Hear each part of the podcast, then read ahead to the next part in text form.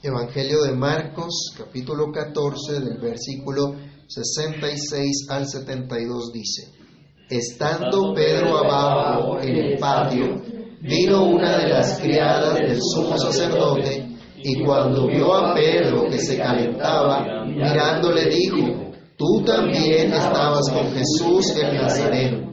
Mas él negó diciendo, No lo conozco, ni sé lo que dices y salió a la entrada y cantó el gallo. Y la criada, viéndole otra vez, comenzó a decir a los que estaban allí, este es de ellos. Pero él negó otra vez, y poco después los que estaban allí dijeron otra vez a Pedro, verdaderamente tú eres de ellos, porque eres Galileo, y tu manera de hablar es semejante a la de ellos. Entonces él comenzó a maldecir y a jurar, no conozco a este hombre de quien habláis. Y el gallo cantó la segunda vez. Entonces Pedro se acordó de las palabras que Jesús le había dicho, antes que el gallo cante dos veces, me negarás tres veces. Y pensando en esto, lloraba. Amado Dios y Padre Celestial, te damos gracias por tu palabra, Señor, por el mensaje que a través de ella traes para cada uno de nosotros. Padre bueno, te rogamos que por amor de tu nombre, tú bendigas y prosperes tu palabra y que la reflexión que tengamos en ella en este momento pueda edificar nuestras vidas, sea de exhortación, de edificación, de consolación para cada uno de nosotros. Tú nos conoces, Dios. Conoce lo que estamos viviendo cada uno, nuestra propia circunstancia nuestra lucha con nuestro propio pecado. Pero tu palabra, Señor, es suficiente para todos nosotros, para hablar a todos nosotros, aún en cada circunstancia específica. Señor, que tu verdad traiga consuelo hoy a nuestras vidas, nos haga libres de toda tiniebla, de todo engaño, de toda atadura. Que tu palabra, Señor, corra y sea glorificada. En el nombre de Jesús te lo imploramos y te damos gracias. Amén y amén. Tomen asiento, mis hermanos. Hemos estado estudiando hasta acá los padecimientos de Cristo que ahora en el Evangelio de Marcos se nos hacen mucho más notorios en la sección que estamos estudiando o que hemos venido estudiando últimamente. Su traición, su arresto, su juicio injusto, todo ello para cumplir la voluntad del Padre Celestial de venir a pagar por los pecados de todo su pueblo. Sumado a estos, a estos sufrimientos, a estos padecimientos de manera personal y de manera real se presenta también el sufrimiento por el pecado personal de uno de los suyos, uno de los más cercanos, uno que es receptor de su grande favor. Aunque vamos a reflexionar hoy en el hecho que Pedro niega a Jesús, me gustaría que usted hiciera el ejercicio en particular de colocar su nombre en el título de este mensaje, diciendo, por ejemplo, Giovanni niega a Jesús. Y consideremos la mala noticia de nuestro actuar, pecaminoso en paralelo con la buena noticia del perdón de pecados que tenemos en Cristo. Vamos a mirar entonces en este pasaje que nos ocupa hoy cómo Pedro niega a Jesús. Pedro, un gran apóstol, esa es nuestra primera reflexión, un gran apóstol. No podemos pasar por altos, hermanos, que la Biblia nunca esconde las debilidades de los creyentes, por más eminentes, destacados que estos puedan llegar a ser. El dulce cantor de Israel, como llama la escritura, el hombre conforme al corazón de Dios, también fue un hombre que pecó y pecó gravemente contra Dios. No de cualquier manera, ofendió a su Señor, pero por la gracia de Dios el rey David fue restaurado a la comunión con su Dios.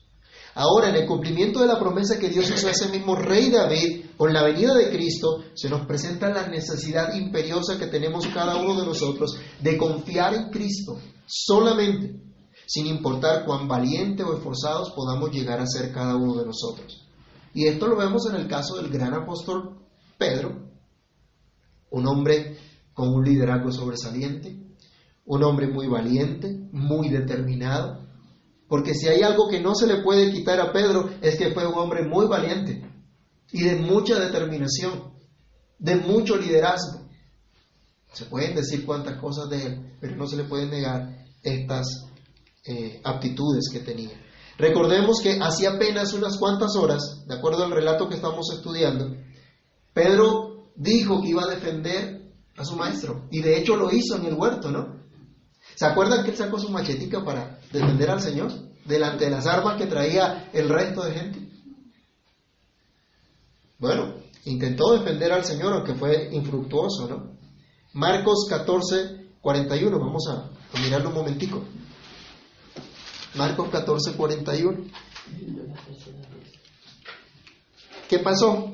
Vino la tercera vez y les dijo, dormid ya y descansad.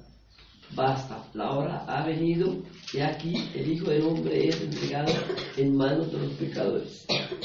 ¿Se acuerdan que el Señor estaba orando en Getsemaní? Ellos se quedan dormidos y llega el momento en que el Señor dice, ya, llega la hora. Y cuando llega la hora, vienen contra el Señor y Pedro sale a defender a su maestro. Pedro, uno de los doce, hacía parte de los escogidos de Cristo para llevar el testimonio del Señor. Dios llama, Cristo llama a un hombre humilde, a un pescador humilde y rudo, podemos decir también, y lo llama para que proclame la buena noticia. Veamos, por ejemplo, Marcos 1, del verso 16 al 18, y recordemos el llamado que recibió Pedro de parte de Cristo mismo. Marcos 1, del 16 al 18. Vamos a leerlo todos. Vamos a Marcos capítulo 1, 16 al 18. Dice, andando junto al mar de Galilea, vio a Simón y a Andrés su hermano, que echaban la red en el mar porque eran pescadores. Y les dijo Jesús, venid en pos de mí y haréis que seáis pescadores de hombres. Y dejando luego sus redes, le siguieron. Pedro atendió el llamado del Señor. Como nos dice este texto de su llamamiento, él colgó las redes y siguió a su Señor. Hablamos entonces de alguien que tiene un buen testimonio de conversión, alguien que tiene un testimonio de servicio y entrega a Cristo. No estamos hablando de alguien vacilante, ¿será que sigo o no sigo a Cristo? ¿Será que le obedezco o no le obedezco? ¿Será que Jesús es la luz del mundo o no la es? ¿Será que Jesús es el Cristo o no lo es? No, vemos a alguien que ha creído a lo que Jesús ha dicho y le ha seguido, alguien que fiel y sinceramente ha reconocido a Jesús como aquel enviado por Dios para salvar a los suyos, alguien que tiene convicciones firmes, sólidas acerca de Jesús. Vayamos a Marcos 8:29, donde se expresa esta convicción que tiene Pedro acerca de su Señor y los demás apóstoles también la tenían. Marcos 8:29. Entonces él les dijo, ¿y vosotros quién decís que soy? Respondiendo Pedro le dijo, tú eres el Cristo. Pedro no vaciló y tenía claro, Jesús es el Mesías, Jesús es el enviado por Dios. Entonces estamos hablando de uno de los tres más cercanos a Jesús también. Esto es algo que hemos visto también en el Evangelio de Marcos. En varias oportunidades, entre los doce, habían tres que de alguna manera el Señor les colocó el estar cerca de Él en situaciones especiales. Veamos, por ejemplo, Marcos 5, 37, donde aparece Pedro en este grupo de tres que estaban más cercanos al Señor. Marcos 5, 37. Y no permitió que le siguiesen nadie, sino Pedro, Jacobo y Juan, hermano de Jacobo. Cuando el Señor va a hacer ese milagro de resucitar a la hija de Jairo, sacó a todo el mundo y a los únicos que les permitió estar allí como testigos de su obra fueron a estos tres. Era el privilegio que tuvieron. Dentro de esos tres estuvo Pedro. Marcos 9, 2. Después del Señor haber anunciado su muerte en una oportunidad, ahora va al monte y les muestra algo especial. 9.2. Seis días después, Jesús tomó a Pedro, a Jacobo y a Juan y los llevó aparte solos a un monte alto y se transfiguró delante de ellos. ¿Se acuerdan que tanto Pedro como Juan en sus epístolas hablan de esto? Esto quedó muy grabado en sus corazones. Diríamos, bueno, ¿por qué Jacobo no lo? Acuérdense que Jacobo fue muerto poco tiempo después el Señor murió y resucitó. Pero en su mente quedó muy grabado esto. Él pudo ver bien de cerca la divinidad de Cristo en ese momento, en esa transfiguración. 1433, ahora más reciente de lo que hemos estudiado en Marcos. Otro momento especial donde están estos tres. Tomó consigo a Pedro, a Jacobo y a Juan y comenzó a, a entristecerse y a angustiarse. El Señor había estado en la cena de la Pascua con los doce y con los doce salieron al huerto de Getsemaní. Los dos estaban allí en su agonía, pero a tres seleccionó el Señor o les pidió que estuvieran con Él a un lugar más cerca para que estuvieran orando y le acompañaran. Y delante de esos tres dice que comenzó a angustiarse y entristecerse. Esa cercanía especial entonces que tenía Pedro le permitía un mejor conocimiento del Maestro, una claridad más eh, nítida de sus enseñanzas, de su carácter, de su revelación. Pedro gozó de un gran privilegio al estar cerca de su Maestro, al contemplarlo, al escucharlo directamente. ¿No te gustaría a ti también tener ese privilegio? Sí, sí. Y no digo acá que pretenda ser llamado apóstol o apóstola, ¿no? Porque ahorita también andan con esos cuentos, locamente hablando. Lo que digo es que tú puedes ser una de esas personas a quienes el Señor da convicciones firmes y por lo tanto aprende a amar a Cristo, está cerca de Cristo, está dispuesto a seguir a Cristo, a servirle con todo su corazón. Pero hermano, les tengo una buena noticia. Si tú eres de los que creen en Cristo, tú también has sido llamado, atraído por Cristo para estar cerca de Él, así como fue el mismo apóstol Pedro. Aunque no hayas sido precisamente pescando la manera como Dios te llamó, a tus oídos ha llegado también la palabra del Señor llamándote a seguirle, llamándote a vivir para Él. No necesitas el título de apóstol, ni mucho menos de papa, a propósito de la visita del apóstol de Roma a nuestro país en estos días, ¿no? Pedro fue sin duda un gran apóstol, pero fue también uno que le dejó de igual manera que los demás. Recordemos Marcos 14:50. Hacía poco había ocurrido algo especial cuando el Señor fue arrestado. ¿Qué dice Marcos 14:50? Entonces todos los discípulos, dejándole, huyeron. ¿Qué fue lo que hicieron todos? Huyeron. Huyeron. Huyeron. Todos huyeron y dentro de este todos que nos habla Marcos estuvo también Pedro. Ese gran hombre de Dios que prometió jamás escandalizarse del Señor, al igual que el resto de los grandes apóstoles también llamados y comisionados por Cristo, huyó lleno de temor. Tal vez como vimos al estudiar en su momento el pasaje del verso eh, mencionado aquí en Marcos. Un gran hombre de Dios, un seguidor ejemplar de Cristo, no solo lo dejó, sino que ahora como nos señala el texto que nos corresponde Marcos, empezando del 66 al 68, directamente vemos a Pedro negando a su Señor, negando ser uno de los discípulos de Cristo. Y esto nos lleva a nuestra segunda reflexión, pero antes volvamos a leer Marcos 14, 66 al 68. Entonces Pedro, abajo en el patio, vino una de las criadas del sumo sacerdote y cuando vio a Pedro que se calentaba mirando, le dijo, tú también estabas con Jesús el Nazareno. Mas él negó diciendo, no lo conozco, ni sé lo que dices. Y salió a la entrada y cantó el gallo. Uno que uno de los creyentes que se ve en gran peligro y niega al Señor. Eh, Pedro es uno de los que ve un gran peligro y niega a su Señor. ¿Cómo es posible que un hombre de tan firmes convicciones como el apóstol Pedro pueda ser capaz de negar a Cristo? ¿No se han preguntado ustedes eso? ¿Cómo es posible que un hombre que hace apenas unas horas dijo jamás escandalizarse de su Señor y si era necesario daría su vida por él sin reparo alguno? ¿Cómo es posible que ahora, cuando está siendo señalado de ser un seguidor de Jesús, responda, no le conozco ni sé lo que dices? No sé de qué me estás hablando. Cuando lo identifican con Cristo. ¿Cómo es posible que uno que ha dicho con convicción firme, tú eres el Cristo, ahora diga no conocer a ese Cristo? ¿Cómo podemos explicar esto? Bueno, en el preciso momento que Jesús está siendo sometido a un juicio injusto, uno de sus más cercanos seguidores le niega rotundamente. Mis hermanos, consideremos que esto no es una falta cualquiera, es un pecado grave. ¿Acaso el Señor ya no les había enseñado qué ocurriría con aquellos que le negaren? Pedro demuestra con esto que él no era infalible. Pedro no era infalible. ¿Qué tal que todo lo que dijera Pedro hubiera sido infalible?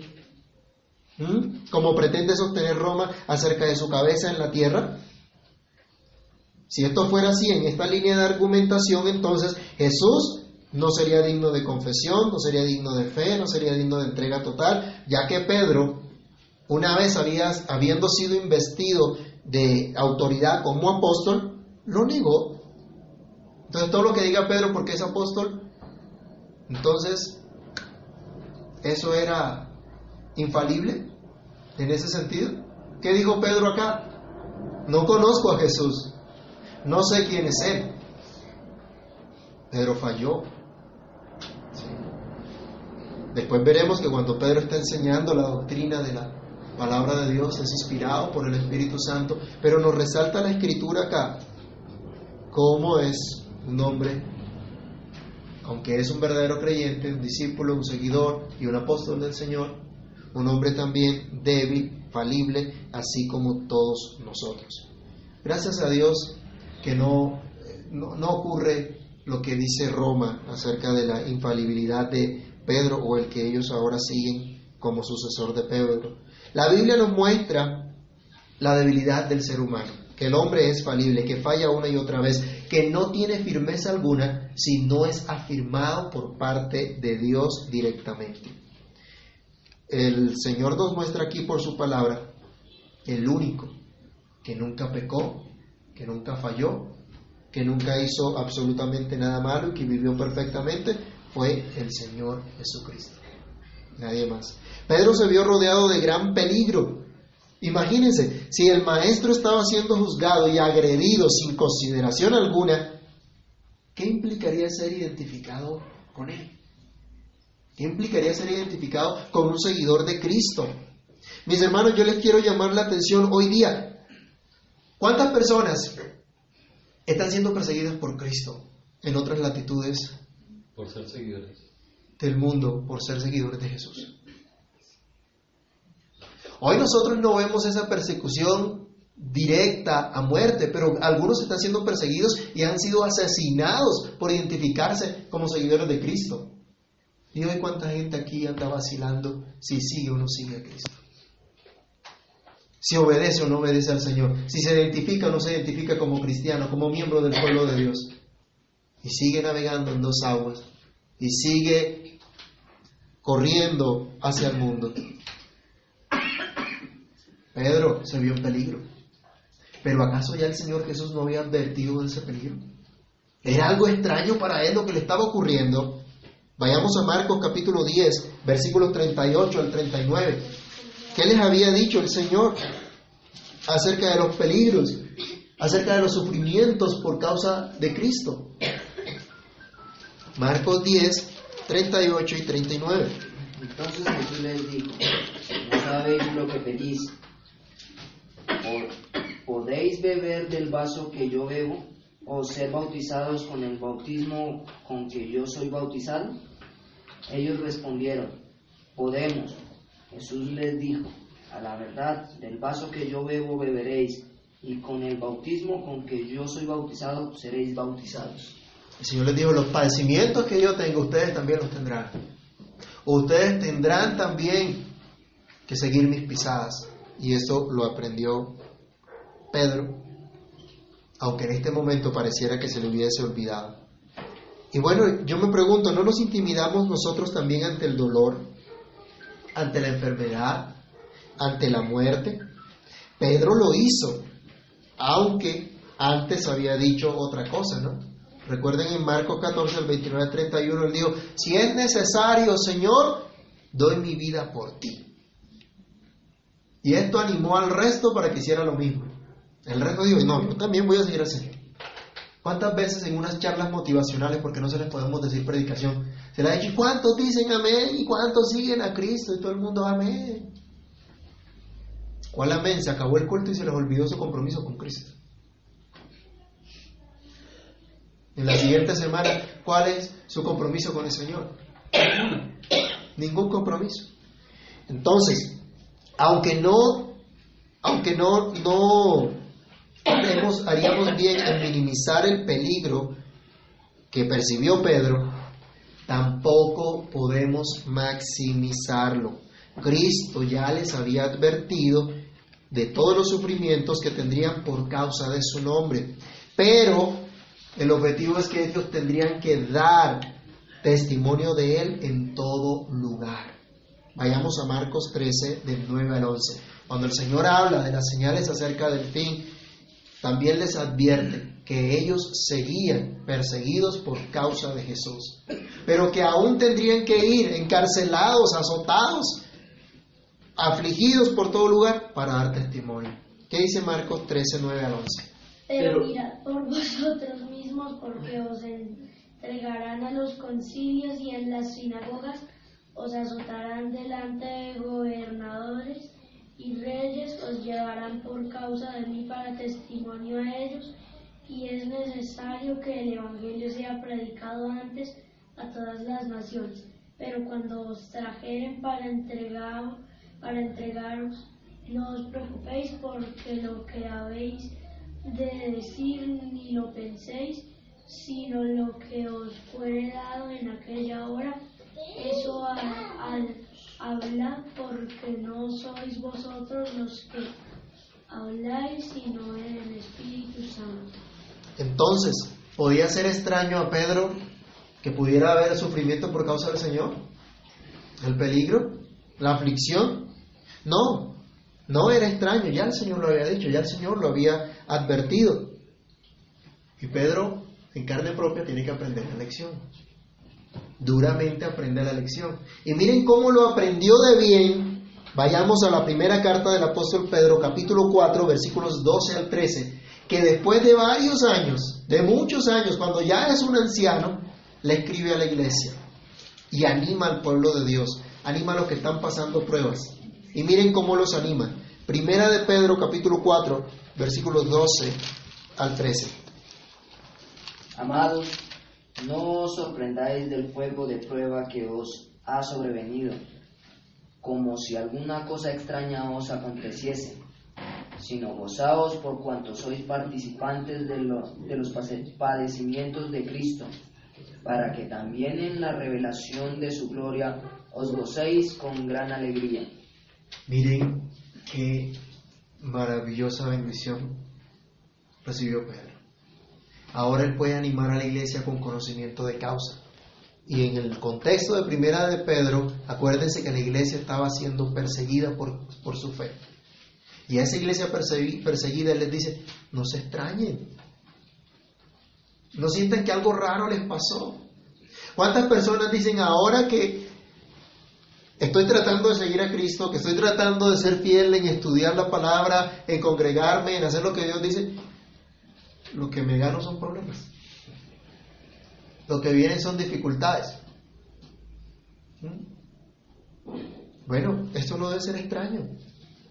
Por causa del Señor van a venir dificultades. Pero miren la gracia de Dios entonces, cómo afirmó a Pedro en su verdad. Aunque Pedro no fue firme por sí mismo. Y en el pasaje de Marcos, recordamos, él negó a su maestro.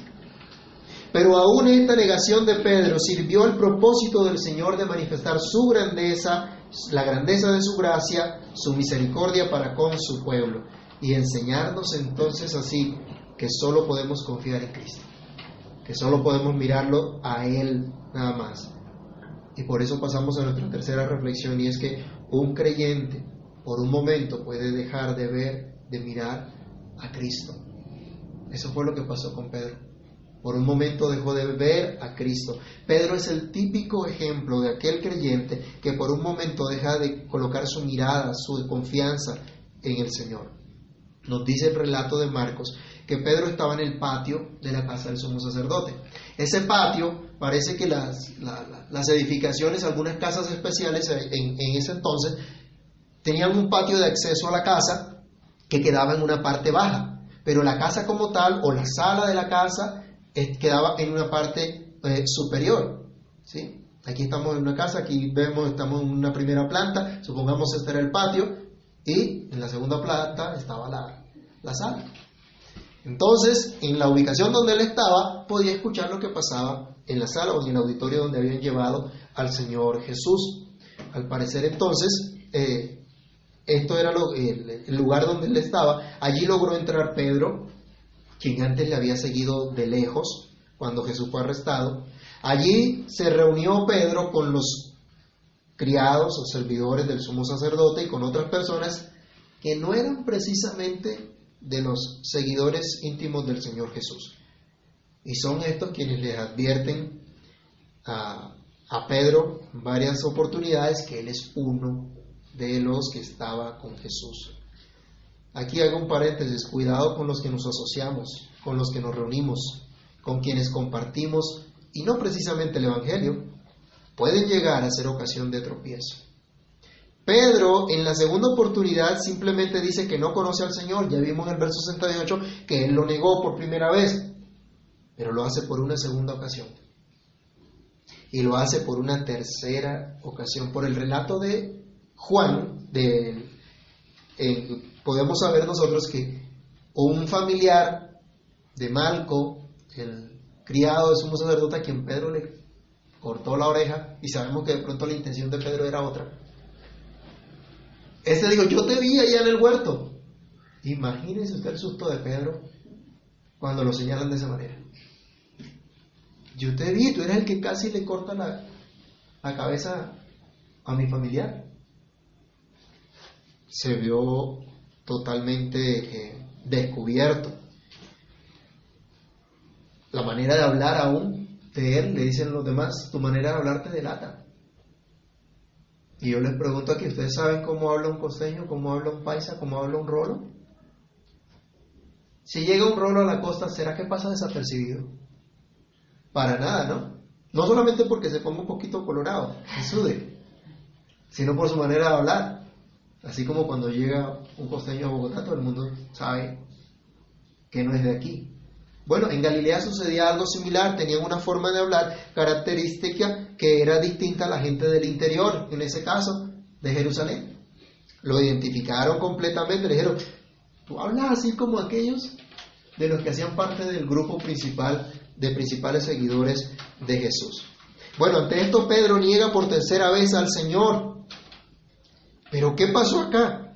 Podemos afirmar que Pedro dejó de mirar a Cristo al no tomar en serio una advertencia solemne. ¿Cuál advertencia? Vayamos a Marcos 14, 27 al 28. El Señor Jesús advirtió sobre el pecado de Pedro. Marcos 14, 27 y 28. Entonces Jesús les dijo, todos escandalizaréis, todos os escandalizaréis de mí esta noche, porque escrito está, heriré al pastor y las ovejas serán dispersadas. Pero después que haya resucitado, iré delante de vosotros a Galilea. Él lo dijo. Ustedes me van a negar, ustedes se van a escandalizar de mí, ustedes se van a sentir ofendidos de mí en esta misma noche. Todos, le dijo a todos, no había excepción alguna, pero también les prometió restauración que Él estaría con ellos después cuando resucitara. Pero no solo le advirtió esto, sino que le advirtió la necesidad de orar y no entrar en, tentación. Ahora en Marcos 14, 37 y 38. Vino luego y los halló durmiendo y le dijo a Simón, y le dijo a Pedro, Simón, ¿duermes? ¿No has podido velar una hora? Velad y orad para que no entréis en tentación. El espíritu, la verdad, está dispuesto, pero la carne es débil por los resultados que vemos, por los hechos de la negación de Pedro, podemos ver nosotros que no tomó en serio esta advertencia del Señor Jesús. Pedro, al igual que los demás, no atendió a la palabra del Señor. En lugar de velar, se quedó, ¿cómo? Dormido. Dormido. En lugar de pedir al Señor ser guardado de la hora de la prueba que venía, declaró que jamás negaría a su Señor. Hermanos, no pasemos esto por alto. No desestimemos lo que nos dice el Señor. No importa que ya lo conozcamos, no importa que lo sepamos de memoria. No echemos en saco roto las enseñanzas de Cristo.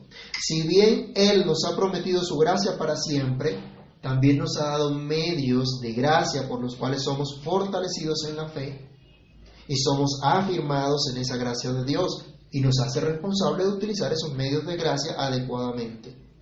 No menospreciemos a Cristo, no menospreciemos su palabra, démosle la importancia que tiene, la importancia que merece las Sagradas Escrituras, la importancia que merece la práctica de la oración en privado y la oración comunitaria, la participación de los sacramentos para nuestro aprovechamiento espiritual.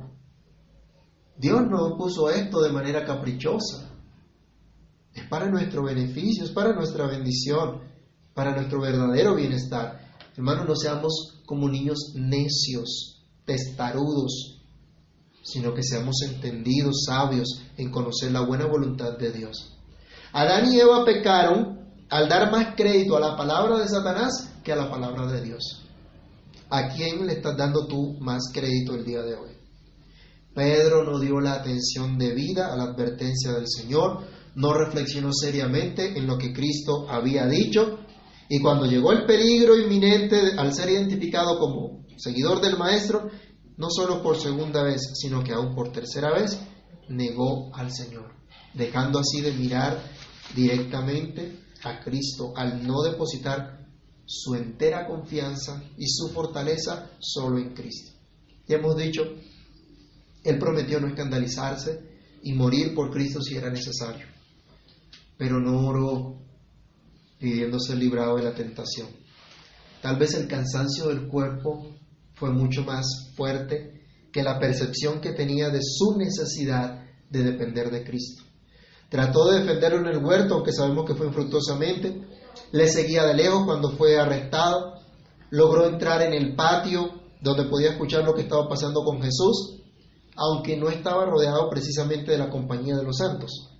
Todo esto nos permite ver una actitud de autoconfianza, una actitud de seguridad en la fuerza propia, de demostrar que por su capacidad podía perseverar.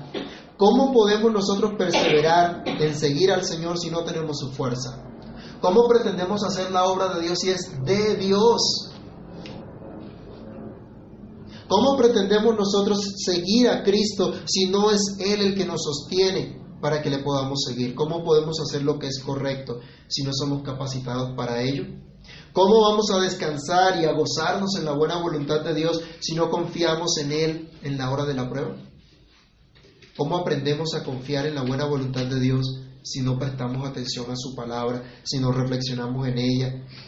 Y si a veces cuando estudiamos lo hacemos meramente por cumplir un compromiso, por salir de un paso.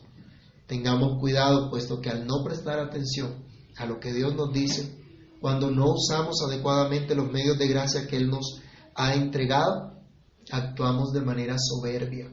Y estamos diciendo con nuestras actitudes que confiamos más en nosotros mismos, en nuestro propio criterio, en lugar de confiar solo en Cristo. Y como Pedro, podemos negar no solo una, sino dos y tres veces al Señor con nuestras actitudes pecaminosas. Gracias a Dios que ocurrió algo especial con Pedro. Él era un creyente verdadero, un creyente verdadero que ha pecado, pero es pronto restaurado por la gracia de Dios. Les decía hace poco que el pecado de Pedro no fue algo leve, fue un pecado grave. Incurrió en una abierta violación de la ley de Dios. Pecó contra Dios, violó el tercer mandamiento de manera deliberada. Veamos acá, versículo 69 en adelante de Marcos 14. Se nos dice que la criada viéndolo otra vez comenzó a decir a los que estaban allí, este es de ellos. La, la portera dijo, uy, este como que no es de acá. portera enseguida lo señaló, pero él negó otra vez y, y, poco después los que estaban allí pasó un tiempo y dijeron otra vez a Pedro, verdaderamente tú eres de ellos porque eres Galileo y tu manera de hablar es semejante a ellos. ¿Qué hizo él para convencerlos de lo contrario? Versículo 71. Entonces él comenzó a maldecir y a jurar, no conozco a este hombre de quien habláis. Cuando el Señor le ha enseñado el tercer mandamiento a no tomar su nombre en vano, a no hacer un juramento delante de Dios mintiendo. ¿Se ha escuchado usted a veces por ahí que un pecado lleva a otro pecado? Negó al Señor. Estaba en compañía no precisamente de los otros discípulos. Y aparte ahora de negar al Señor, viola el mandamiento de no utilizar el nombre de Dios en vano porque comienza a jurar. ¿Y delante de quién estaba jurando? ¿Para qué se utilizaba el juramento? Para asegurar una verdad. Y se tomaba a Dios por testigo. Es como si Pedro hubiera dicho, pongo a Dios por testigo que no conozco a ese hombre. ¿Cómo les parece a usted ese juramento? ¿Cómo nos cabe en la cabeza que un gran hombre de Dios llegara a hacer algo así? Eso es para que no nos escandalicemos cuando cada uno de nosotros fallamos de la misma manera. Y desobedecemos a Dios también, de una manera terrible. Porque, hermanos, no podemos nosotros decir, bueno, como era el apóstol Pedro, entonces minimicemos su pecado. Porque es el pastor, minimicemos su pecado. Porque es un creyente de muchos años, minimicemos su pecado. No, todo pecado es igual delante de Dios. Ay, que era una mentirita chiquitica. Eso no hacía daño. Pecado es pecado. ¿Y la paga del pecado cuál es? La muerte. La muerte. Dios lo ha determinado de esa manera. Hermano, esto nos advierte de esa actitud de autoconfianza. Tengamos cuidado. Pero la buena nueva es que a pesar de esto, había pasado un tiempo, la tentación se hizo más fuerte, parece que todos ya estaban en el patio, sabían que Pedro era uno de los seguidores de Cristo, lo confrontan y él entonces contesta de esta manera. Pero pasa algo. Verso 72. Y el gallo cantó la segunda vez. ¿Qué tiene que ver que haya cantado el gallo? Bueno, eso nos indica que era parte de la madrugada ya cuando solían cantar los, los gallos. Pero aquí el punto al que va Marcos es que se está cumpliendo lo que Jesús había profetizado hacía poco. Lo que Jesús había dicho se está cumpliendo al pie de la letra. Antes que el gallo cante dos veces, Pedro le negaría tres veces. Canta el gallo, pero ¿qué ocurre? Pedro es llevado entonces a mirar a Cristo. Sabemos por el pasaje de Lucas 22, 61, que en ese momento Cristo lo miró. Es probable que ya lleven a Jesús a una, a una celda y en ese preciso momento Pedro había negado al Señor, el gallo canta y Jesús lo mira. Pero Pedro tiene que mirar a Cristo. Y entonces, ¿qué ocurre? Él recuerda, nos dice aquí la escritura. Entonces, Pedro se acordó de las palabras que Jesús le había dicho. Antes que el gallo cante dos veces, me negarás tres veces y pensando en esto, lloraba. Pedro es llevado a pensar, a reflexionar, a meditar en las palabras que antes el Señor le había dicho, a reflexionar en lo que había profetizado. El Señor Jesús, enjuiciado, injuriado y agredido injustamente, esas palabras de aquel que estaba sufriendo todo eso por él. Las palabras de aquel que prometió su amor y prometió su restauración. Ante esto no había otra cosa que hacer, sino lo que hizo Pedro, llorar. Llorar de dolor de haber ofendido al Señor. Lloró por la palabra del Señor que le fue traída a su memoria. Y esto es una buena noticia porque no fue un, llanto allí, unas lágrimas de cocodrilo o, o un remordimiento de yo siendo un gran apóstol he fallado al Señor, sino que la palabra de Cristo fue recordada a él, fue traída nuevamente a su corazón. Y es una señal del verdadero arrepentimiento que trae Dios, que por su palabra produce dolor en el corazón del que ha ofendido al Señor. Lloras tú al ver tu condición ante la santa ley de Dios, que te exige perfección, pero te muestra que tú ofendes constantemente a tu Dios. Lloras cuando Dios te dice, debes amar a Dios sobre todas las cosas y a tu prójimo como a ti mismo, pero ves que eres incapaz de cumplir con esas demandas de Dios. Lloras al ver que a pesar del amor de Dios que te has mostrado en Cristo, lo ofendes una y otra vez cuando le menosprecias, cuando menosprecias su palabra. Lloras porque la palabra de Dios quebranta tu corazón y te muestra tu culpabilidad.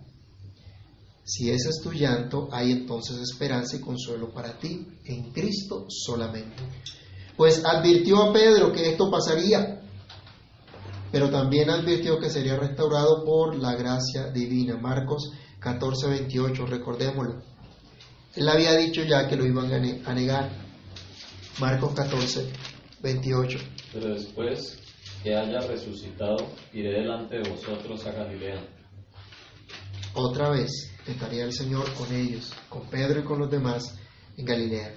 Entonces, hermanos, Pedro niega a Cristo, es un hecho histórico, un hecho histórico que nos revela la debilidad de todo creyente, de todo verdadero creyente que tiene que aprender a someterse por completo a Cristo, a confiar solamente en Él para poder seguirle.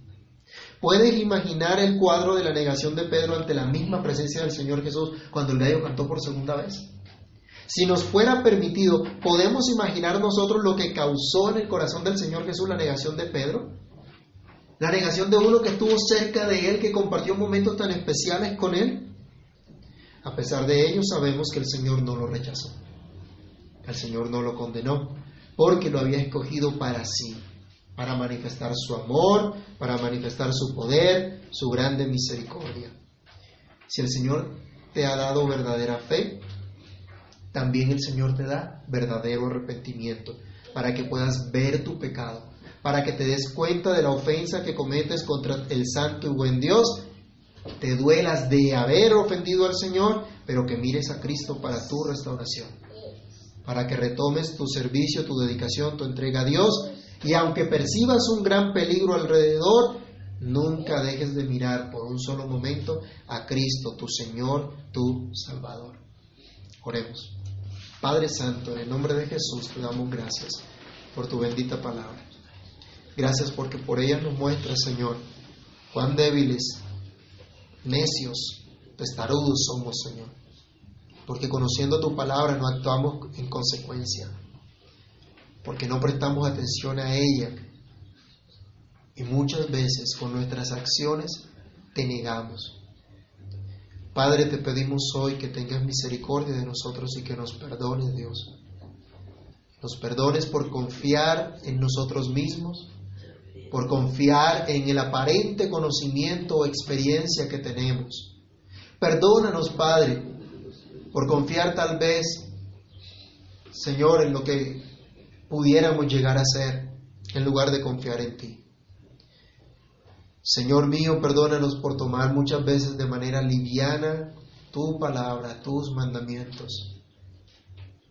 Ten misericordia de nosotros y ayúdanos a entender que no hay nada más valioso que tu palabra, que no hay nada más importante a lo cual debemos dedicarnos. Te pedimos que nos ayudes, Señor, que nos socorras, que nos alientes, que nos des la sabiduría que necesitamos para aplicar tu palabra a nuestra vida diaria, a nuestros quehaceres diarios, a la vocación que nos has dado a cada uno. Por favor, Padre Santo, capacítanos, ayúdanos, Dios, fortalécenos, sentir el poder de tu fuerza. Señor, sabemos que no podemos ser fuertes por nosotros mismos, que no vamos a perseverar por la mera disposición que hagamos en nuestro, en nuestro pensamiento, en nuestro corazón Solamente podemos estar seguros en ti, solamente podemos estar afirmados en ti. Danos tu fuerza, danos tu poder, danos tu gracia, Señor, para que podamos perseverar. Por favor, socórrenos, Dios, y permítenos utilizar diligentemente aquellos medios que tú has colocado en nuestras manos para que seamos bendecidos, para que seamos fortalecidos, animados en la fe, afirmados en tu gracia. Que no menospreciemos, Señor, tu bendita palabra. En Cristo el Señor te lo pedimos. Te damos muchas gracias, Padre amado. Amén y amén.